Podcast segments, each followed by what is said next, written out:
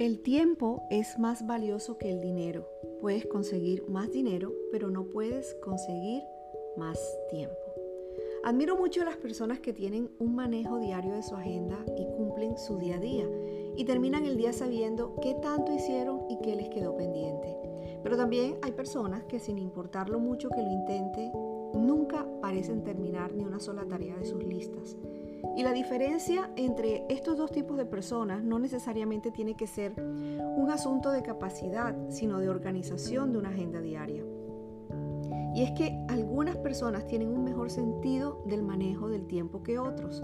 Y esta habilidad es esencial, porque todos somos responsables ante Dios por la manera como utilizamos. Si se fue el año y no hicimos lo pertinente, nos toca reaccionar y sacudirnos. Y una persona reactiva opera en base a reacciones y requiere de un estímulo externo para poder actuar. Pero Dios quiere que seamos proactivos y la diferencia se basa en la actitud frente a las cosas, porque el proactivo posee la iniciativa y emprende la acción.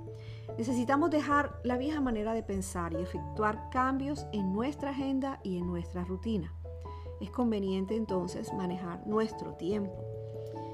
El libro de Santiago en el capítulo 4, versículo 14 nos dice, ¿cómo pueden hablar así cuando ni siquiera saben lo que les va a suceder mañana? Su vida es como la niebla, aparece por un poco de tiempo y luego desaparece.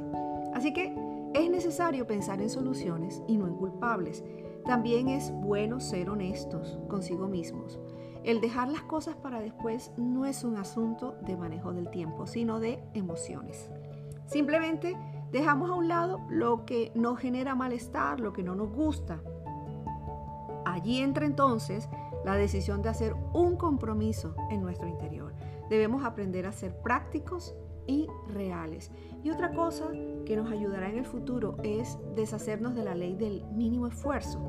Si invertimos lo mínimo en una tarea, esta va a avanzar lentamente y nunca veremos sus resultados, porque a mayor compromiso, mejor paso y mejores resultados. Y el libro de Proverbios en el capítulo 21, versículo 5 nos dice, cuando las cosas se piensan bien, el resultado es provechoso.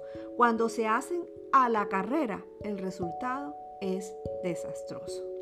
Estamos a tiempo de alinear, de alinear nuestros proyectos al tiempo de Dios, no mirar atrás, sino mirando con esperanza el futuro que se avecina, tomando decisiones. Solo recuerda que una agenda en equilibrio no reduce nuestra libertad, nos libera para que lleguemos a ser lo que Dios quiere que seamos y para que logremos lo que Él desea.